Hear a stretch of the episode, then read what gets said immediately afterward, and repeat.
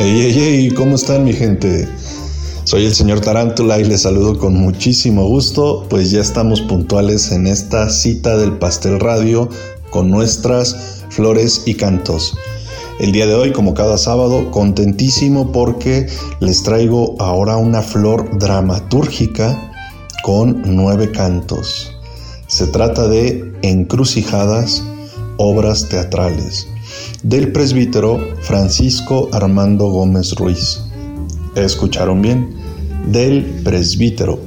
Así que este libro que contiene nueve obras está escrito por un padre y en serio con mucha, mucha calidad en la manufactura.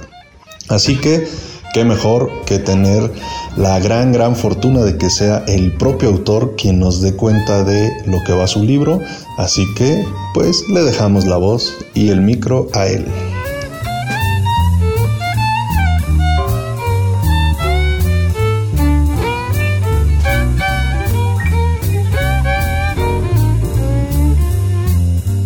¿Qué tal? Saludo a la audiencia con mucho aprecio y cariño. Espero que todos estén pasándola muy bien y que Dios esté acompañándonos. Me da muchísimo gusto tener esta oportunidad de hablar sobre encrucijadas, obras teatrales, este libro que ha tenido a bien editar Silla Vacía en coedición con instituciones educativas que han hecho posible esa publicación. Estamos hablando de la Universidad Vasco de Quiroga, del Instituto Vasco de Quiroga, de la Universidad de La Salle Morelia y del Seminario de Sano de Morelia, en donde yo pertenezco y trabajo. Encrucijadas Obras Teatrales reúne nueve obras de teatro que tienen una importancia en mi vida y espero que asimismo sean bastante significativas en la vida de ustedes, porque son nueve obras de teatro que escribí desde que tenía 20 años, 21 años, hasta que cumplí 27 años. Hoy en día un servidor tiene 33 años. Y son obras de teatro, nueve obras de teatro, que todas hemos tenido la oportunidad de verlas en diferentes escenarios. Eh, localmente, aquí en, Morelia, a través de la Academia de Teatro, de teatro del Seminario Sano de Morelia, donde en su tiempo pues yo era miembro como alumno y ahora pues me dedico un poco a asesorar el tema este ya como, como profesor, como sacerdote. Y otras eh, obras de teatro se, se, presentaron, una de ellas, por ejemplo, eh, ¿Dónde está la pluma? ¿Dónde está la verdad? En el tiempo en que yo estaba estudiando en Roma, haciendo estudios, la tradujimos y la presentamos en italiano, eh, posiblemente, sin más no lo recuerdo, en el año 2012. Eh, pero bueno, eh, otra obra de teatro, por ejemplo, El sueño de Don Vasco, tuvimos la oportunidad de verla en diferentes escenarios, en el Teatro Morelos, en, el Teatro en Pátzcuaro, en San Jerónimo por Enchecuaro, en la Ribera del Lago, en un teatro también de la Ciudad de México. Y bueno, gracias a la Universidad de Quiroga que montó El sueño de Don Vasco. Entonces, han sido diferentes obras de teatro, todas se escribieron para ser puestas en escena todas se han puesto en escena y bueno, me da muchísimo gusto hoy poder tener estos guiones, estos libretos en nuestras manos. ¿Cuál es la importancia de tener este libro? ¿Qué es lo que nosotros podemos encontrar? Evidentemente, una cosa es ver montada la obra de teatro sobre el escenario, para eso me parece que está hecho un guion, para eso hice estos nueve guiones, pero también tiene una belleza singular e importante el hecho de poder leerlos, meterse en una historia, aprender muchas cosas a través de esta historia y, ¿por qué no?, en algún momento decir, podemos montarla, podemos hacerle la adaptación, que también es la segunda mano del artista donde entra en juego el ingenio y la destreza del que toma el guion y lo monta, y entonces sucede la magia, digámoslo de esta manera. Por eso es importante y quise eh, reunir esos esfuerzos junto con Silla Vacía para poder tener estos guiones teatrales en nuestras manos y poder disfrutarlos, sí leyéndolo, y también, ¿por qué no?, esperando que en algún momento alguna institución, algún grupo de jóvenes, de adolescentes, puedan montarlo en escena. ¿Qué es lo que tenemos aquí? ¿Qué tipos de géneros dramáticos son los que tenemos en nuestras manos? Para empezar, quisiera hablar del primero. El primero que escribí se llama La civilización de asfalto, cuyo título de esta obra de teatro eh, corresponde a un artículo que escribió una escritora a la cual yo aprecio mucho, Emma Godoy Lobato. Tiene exactamente un artículo con este nombre y precisamente de ahí me inspiré. Y esta civilización de asfalto es una especie de crítica a la ciudad, de crítica a la urbe, a través de unos, eh, una pareja que llega a la ciudad, eh, entendamos provincia, si quieres pensar Ciudad de México, está bien pensar Ciudad de México, el lugar donde llegan, y bueno, sucede todos los contrastes sabidos y por haber entre la vida de campo, rural, y la vida de la urbe. Montado a través de la perspectiva de un santo que es importante, sí en la Iglesia Católica, pero también en otras culturas y a diferentes niveles, que es San Francisco de Asís. ¿no? Fue como mi primer hijo. Eh, la civilización de asfalto la presentamos. Recuerdo que hace como 10 años que hicimos esa presentación. Tuvo bastante éxito, si lo podemos decir así, en el público. Y creo que la lectura también de este guion nos lleva a un mundo, a posibilidades y a una crítica bastante importante entre qué, para saber en qué es lo que hemos convertido nuestro mundo, nuestras ciudades. Entonces, pues ahí está. Y luego también quiero mencionar de otra que, que me parece una especie de thriller. Estamos hablando de dónde está la pluma, dónde está la verdad. Es una historia que recientemente, hace un par de meses, pudimos montarla para redes sociales en medio de la pandemia con la Academia de Teatro del Seminario de Sano de Morelia, con los chicos. Y entonces habla sobre un clásico robo que ha habido en la casa del licenciado del dueño Octavio Castañeda. Y entonces empieza la investigación manda llamar al investigador y empiezan a hacer las entrevistas a sus trabajadores.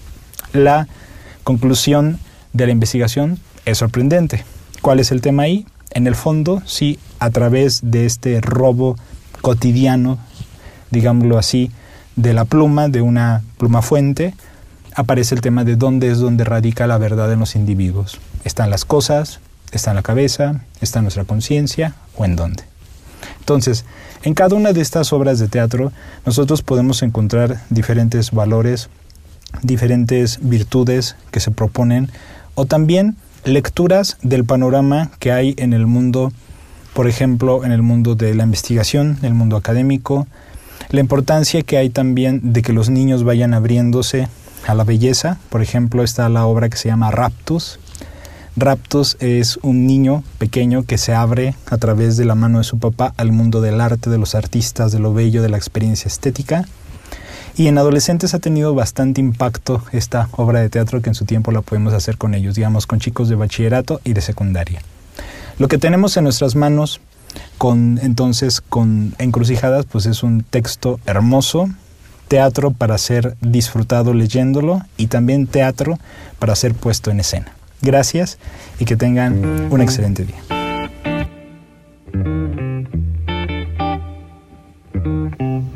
Ahí lo tienen, el autor hablando de su creación. Algo digno de rescatar es lo que ya mencionó el padre Francisco, y es que este proyecto está avalado por varias instituciones religiosas y académicas, como era de esperarse, por lo tanto, en primera instancia la coedición se conforma gracias al apoyo del Seminario Diocesano de Morelia, que es la institución de la cual emerge y estudia el Padre Francisco. Pero también tiene el apoyo de instituciones académicas y esta edición se pudo realizar en mil ejemplares gracias al apoyo de la Universidad Vasco de Quiroga, la Universidad La Salle Morelia y el Instituto Vasco de Quiroga lo cual nos da cuenta de que este esfuerzo colectivo está dando la venia de que el proyecto que se tiene entre las manos valía mucho la pena, tanto como para editar un tiraje de mil ejemplares y poderlo poner al alcance de la gente. Como ya lo dijo muy bien el Padre Francisco, pues son dos experiencias diferentes, leer teatro y verlo. Y este libro pues también busca eso, que estas nueve obras que ya fueron representadas todas, incluso como ya se escuchó en el extranjero, pues bueno, ahora puedan llegar a otros ojos lectores y quizás, y si son de su agrado, que seguramente lo serán, pues que las puedan montar en algún otro momento.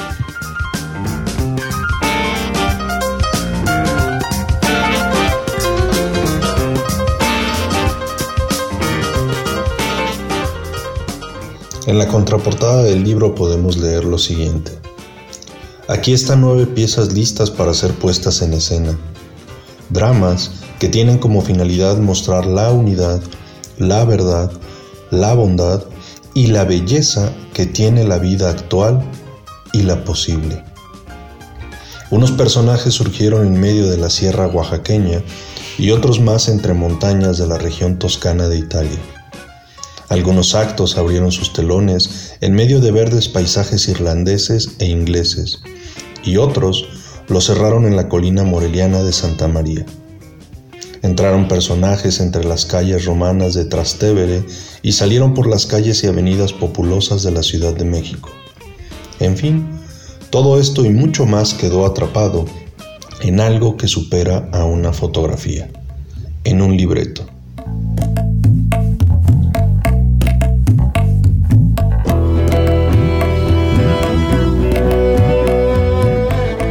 Y para culminar me gustaría hacer otro señalamiento en cuanto a lo evidente, que si es difícil editar un libro en estos momentos de cualquier género, Créanmelo, y se los dice un editor, es muchísimo más complicado editar un libro con obras de teatro. ¿Por qué? Pues por lo que ya se sabe, que estamos acostumbrados a que el teatro se ve representado, personificado, escenificado, pero no se podría llegar a eso si no se tiene en papel. Así que este proyecto es el número 4 en nuestra colección de dramaturgia y me enorgullece muchísimo el contar con este tipo de contenido que genera una apertura hacia otro público, una apertura hacia la sensibilidad, hacia el aspecto creativo y, como lo dijera el propio Francisco en esta cuarta de forros que les acabo de leer, para ver todas las aristas maravillosas que tiene la vida actual y la posible.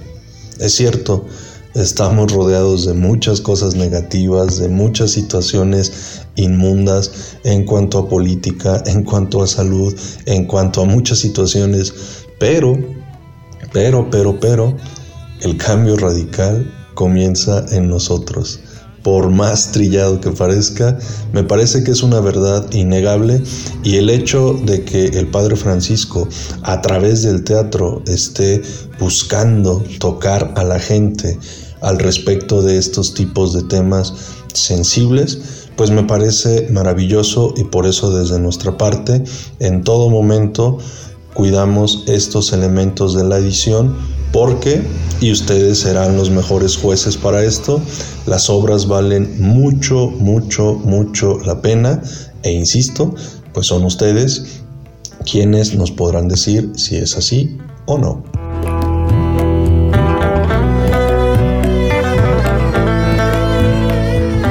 Y con esto damos por finalizadas las flores y cantos del día de hoy.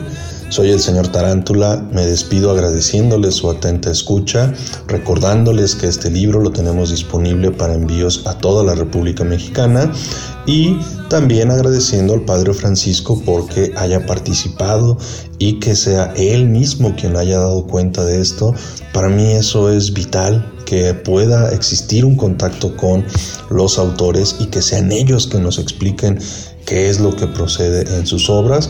Pues bueno, Francisco, muchísimas gracias por aceptar la invitación y claro está, también debo agradecer a Roberto Castro porque siempre tunea estas cápsulas y las deja súper, súper, súper coquetas. Así que bueno, como el día de hoy nos extendimos, no les dejo rolita, pero ahorita Roberto Castro ya saben, se saca unas de la manga súper, súper chidas y pues ya se lo saben, bandita.